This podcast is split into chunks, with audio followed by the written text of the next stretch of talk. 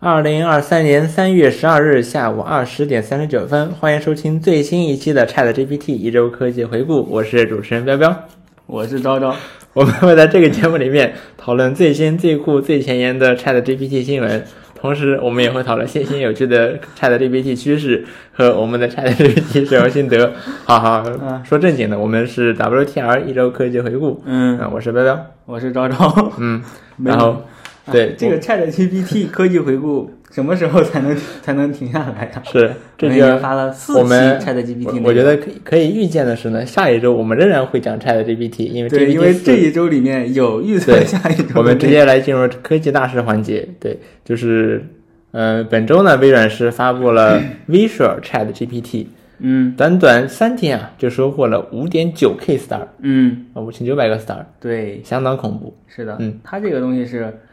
呃干什么的呢？对，它是，呃，它它可以让干 Chat GPT 干两件事情，嗯一呢就是你跟他说点什么，它能够帮给你返回一张图片回来。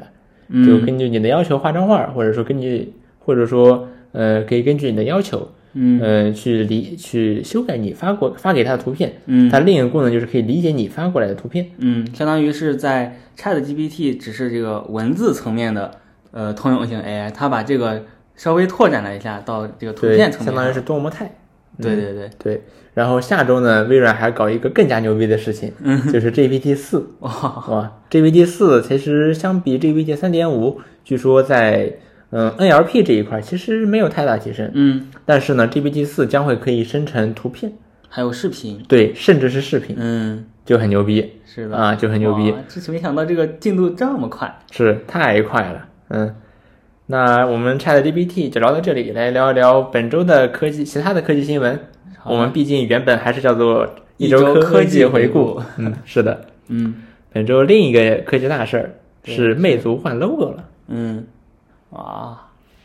昭昭，作为一位魅 友，魅友啊，你怎么看？嗯，挺其实挺失望的，嗯就是这个魅族它把它换的这个 logo 可谓是大变样，嗯就是主题色都给换掉了。嗯，它原本是蓝原色本的，是那种是他的呃梦想蓝，嗯，现在换成了他的，呃结果现在改了名字叫热爱红，换成红色了。对，呃，有点难以理解。对，而且也嗯没有用它一贯而来，呃，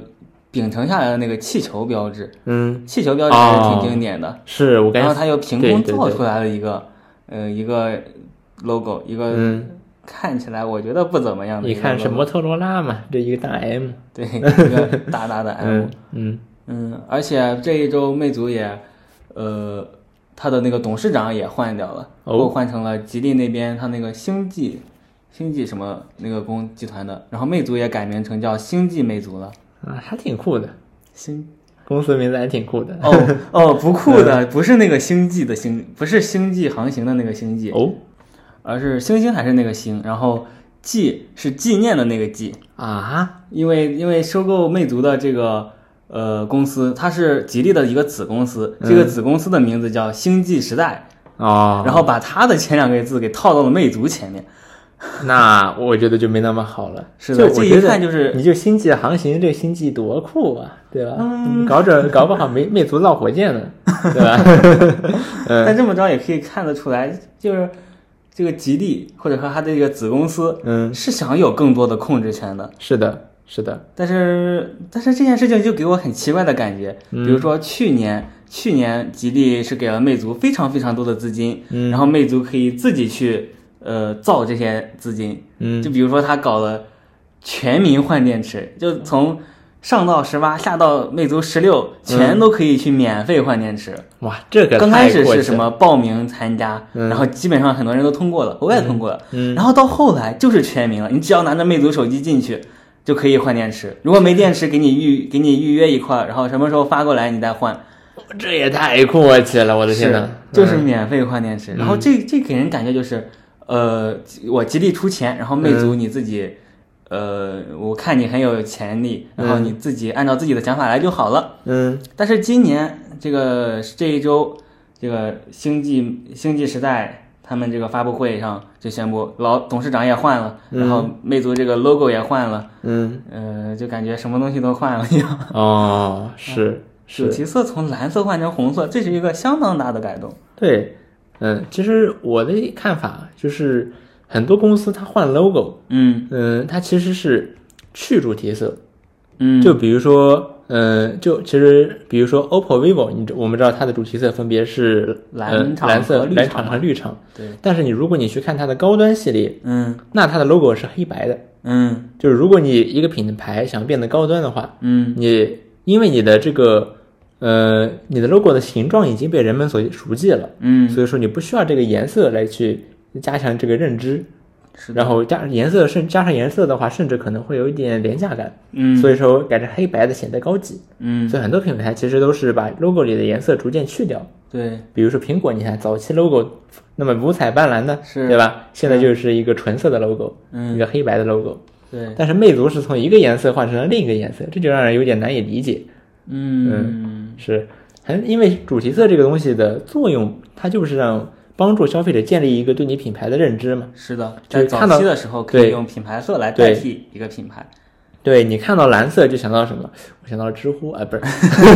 啊，反正就是对，就是蓝色。然后很多品牌还会有自己的一个蓝色，叫某某蓝，对吧？对但是但是从一个品牌色换到另一个品牌色，那你以前花了这么长时间、这么大的金钱，嗯，这个成本嗯，去塑造的这个品牌形象，不就丢了吗？对，这从商业角度来讲也不理智啊。是，对于这件事情就看得很懵。对，很懵。你看，哪怕字节字节跳动嗯收购了锤子之后，嗯虽然它的锤子特别的不好吧，但是 起码没有换锤子 logo，对吧？嗯嗯是嗯，行，那么上面就是本周的科技大事了。对，嗯，接下来看一看本周的科技琐事。嗯呃，首先是苹果推出了 Apple Music Classical 的哇预约，哦嗯，从三月呃三月二十八日嗯，可以正式下载。这是一个专门用来听古典乐的 Apple Music。哇，我的燕尾服已经穿起来了。我的红酒杯已经拿起来了， 嗯，就他在说这个 Apple 嗯 Music Classical，、它是免费的吗？嗯，不是免费的，嗯你它它有这个订阅方案，嗯就是它现在相当于苹果在嗯 Apple Music 目前的十美元的完整方案，嗯然后五美元的声控方案之外，嗯又推出来了一个新的方案，嗯就是五美元一个月的 Classical 方案，就是你只哦能听 Classical 音乐。然后，那如果你已经有了完整的订阅，十、美元的那个完整订阅的话，嗯你是直接可以用 Classic，不需要额外费用。哦，这还挺良心的。对对，我以为说，呃，它为什么要单做出来一个应用？我以为说它会免费什么的。Classical 反正是古典音乐，可能嗯很多，呃，这个商业价值已经不是很高了。嗯，就是你，这这这，我不知道那些版那些这音个乐公其实司还是是还肯定卖不是卖版权？肯定是有利可图的。嗯就是哪怕你这个，比如说肖邦，嗯，对，几百年前的人了，嗯他的版权肯定早过期了，对不对呀但是你弹他的那个人，他的版权没有过期啊，演奏者的的这个版权没有过期。哦，演奏者，对，嗯然后 Apple Music Classical 还改进了它的，就是为古典乐专门定制了它的体验。比如说你嗯搜索的时候，不仅可以按照歌曲的，不是这应该什么乐曲的名字来搜 索，你还可以按照比如说作曲家、嗯，按演奏家、指挥家，哇哦，对，然后可以按这些方式来搜索。嗯然后基本上也都是支持苹果数字母带，也就是高音质嗯，啊、就是一个专门用来听古典乐的 Apple Music。这个其实传了很久了，是的，对在但是不，这个其实是 Apple 发布会上讲过的啊，讲过吗？对呀，这样的啊这个是官方提到的，然后现在上线了。哦，对，因为苹果此前收购了一家专门做古典乐的这个流媒体音乐公司，嗯然后现在改了个，像改成了 Apple Music Classical，嗯，啊哇，好太高压了。这么个事儿。 我的红酒杯已经饥渴难耐了。嗯，下面一个事儿，硅谷银行倒闭了。哦，哦，然后发生了什么呢？发生了稳定币 USDC 暴跌。稳定嗯币是什么呢？就是加密货币里面有一些是，就像比特币嗯或者蒙罗币这种，属于是你可以自由交易，然后价值会价格会会有比较大幅度的波动嗯啊、有些人赚的赚的盆满钵满，有些人亏的裤头都亏没了。嗯但是也有一种币叫稳定币，嗯基本上都是锚定美元的，也有锚定别的货币，但基本还比较少，大部分都是锚定美元的。就比如说 USDC，、嗯它是一比和美元是一比一换算的。嗯然后呢，很多情况很多情况下，你想要买别的加密货币，你得先买，比如说 USDC 或者 USDT，这样的稳定币，然后用稳定币再去买别的加密货币。哦然后通常来说，这个稳定币的确很稳定，就是它可以精确到，比如说一保持在零点零零几美元的价值上下波动，嗯，对，非常稳定。但是呢，硅谷银行倒闭导致 USDT 呃 USDC 暴跌，啊，对，为什么银行倒闭会导会导致这个呃数字货币给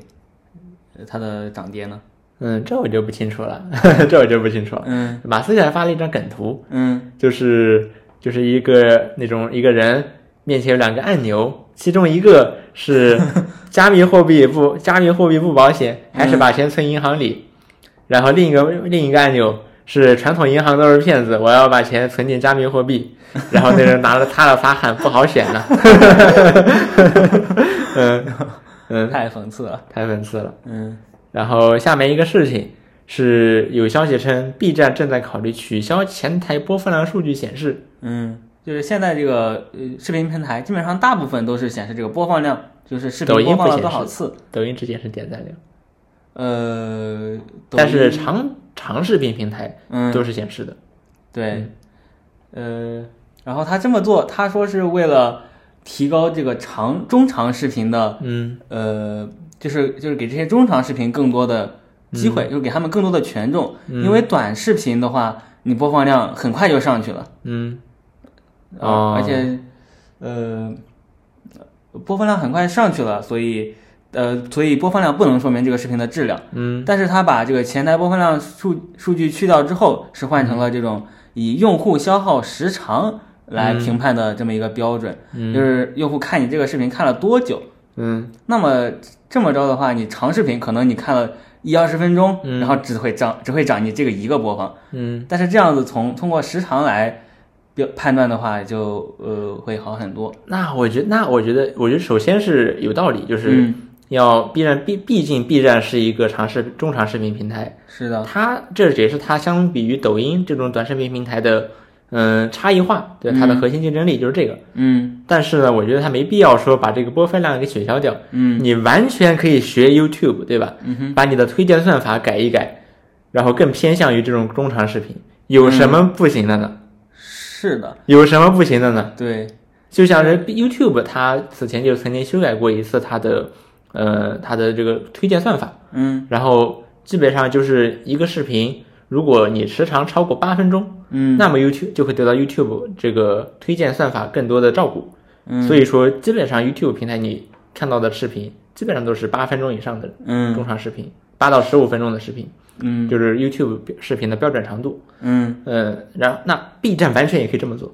确实啊为什么不为为什就播放量多直观，对吧？多好 啊！你为什么要取消掉它呢？你嗯你要你要呃你要偏向中长视频，那你改你的推荐算法嘛？确对实吧，这这有这有一点那种，呃，就是那种我我没有去解决这个问题的根源，而对是去想了办法掩饰它一样。对，呃，之前以前呢，这么说吧，讲一个故事。以前呢，曾经有一个平台叫优酷，对， 我也想到了这个事情。嗯，优酷的优酷呢，它呃，它曾经是中国 UGC 内容的龙头老头大牌，对，龙头老大。 对，但是后来呢，它取消了这个播放量的限制，呃，播放量的显示示，是它，然后改成了一个所谓的热度，对，然后呢，从此然后呢，它就丢掉了 UGC 这块阵地，是的现在到甚至到现在，它在线上电视台这一部分也没有什么声量了。嗯，就很惨，B 站你听一听吧，我就这么一说， 确嗯实，嗯，行，那么下一个事儿，嗯，微软说 New Bing 没有通过是什么原因？可能是呃微软说你可能是没有填身份，这是微软一个高管说的，嗯你可能没有填你的身份信息，比如嗯比如说生哦生日信息，嗯，因为他是这么解释的，他说有些服务嗯可能只对三周岁以上哦，的用户提供， 所以如果你不填的话，我们就没有办法判断。啊，也行，嗯行，只十能三说岁，去试一试。 对，去试一试，去试一试。嗯，嗯，毕竟十三周岁以下，万一用它来伪造家庭作业什么嗯的，真是的。嗯，然后下面一个事情是三星，哎，这两天爆出来的一个事儿。嗯三星有有 Reddit 用户发现啊，嗯，三星用三星手机拍月亮，然后这个月能把模糊的月亮变成清晰的月亮。哇三星手机搞了一个月亮模式，啊！这真是太不道德了。它能把月亮模糊的月亮照片补出来原本不存在的细节，嗯，这不是计算摄影，这是伪造照片啊，伪造了这些细节啊。是啊，三星怎么能这样啊？对呀、对，它只是把相当于只是把用户拍摄的图像替换成高清的。嗯我这个我用它来拍屏幕上的模糊月亮，嗯高速模糊加高速模糊之后的，嗯，本来就模糊，对吧？怎么可能拍出来本来就不存在的细节呢？是啊，你说三星这样一个韩国国民级的品牌，对，怎么能干出这种事情呢？ 是的，太要值得谴责了，对，啊哎，太值得谴责了，嗯，你啊还要不要脸了？是啊，刚刚是一段相声啊。嗯，好，那么下面就是进入本周的科技心得环节，嗯，嗯，然后你有什么心得呢？这周啊、我有一个，好像前几期说过一个 Edge 的侧边栏，嗯然后我说它比较好用。嗯那么这周可能要改变一下我的观点了，嗯，因为这周我发现了 Edge 有一个 Pin 的功能。对，这个 Pin 是什么呢？它就是可以把你的应用给固定到标签，就是你标签栏的最头部，嗯然后在那个垂直标签页的情况下，它就会以一个小只有一个 icon 的那个形式，就是一个小方格，嗯，然后摆在最顶部，摆成了一个网格，对，摆成一个网格。比如说我现在的这个宽度可以摆五个嗯，网站，对，横向摆五个，然后纵嗯向可以一直延伸，对，然后这样一来感觉就很方便，是很方便。嗯你像侧边栏的话，它有一个缺点，就是它会它显示是一个手机界面的大小。嗯，当然，上次我好像吹过这个，对夸过这，个， 是，的，但是现在我要说它、它不好，嗯，因是，为很多网站其实是没有适配的，嗯然后它呃，就是在这种模式下，它还是以触控为触控优先的。嗯，然后没有适配的网站，它就连选文本的事情都做不到，哦，你你鼠标一滑，直接就拖动了，对，拖它动是滚动了，它识别成拖动了。嗯，而且你打开侧面栏之后，会把你当前的网页给挤，就挤掉一部分，嗯然后这个体验也是不太爽的。除非你真的是要一边一边的话，嗯那么这个侧边栏可以。但是现在有分屏了，你侧边栏为什 么呢？嗯，是，然后这个 Pin 功能就是嗯你可以快速的打开这些应用，你可以把它固定到最顶部。嗯比如说，我会把一些常用的网站，比嗯如邮箱，然后社交平台，嗯然后还有一些呃集成通信的平台嗯固定到上面。哦，然后之前这些网站是在我的收藏栏里面固定的，嗯 那显然这些网站不值得收藏，嗯，是，它只是想要，我只是想要快速访问。直接一直打开嘛，相当于是，嗯，也可以，对，对它也它也有保活的功能。嗯，是。这个功能其实我是第一次在 Arc 浏览器上看到的， 我觉得吧，Edge 也是抄的 Arc 浏览 器，是 的，因为现在 Edge 感觉一呃，直他在、他一直在找 Arc 上面去抄东西。对。嗯 嗯这点非常非常像。但是这里嗯其实也有一个小缺点嘛，嗯就是比如说你在呃，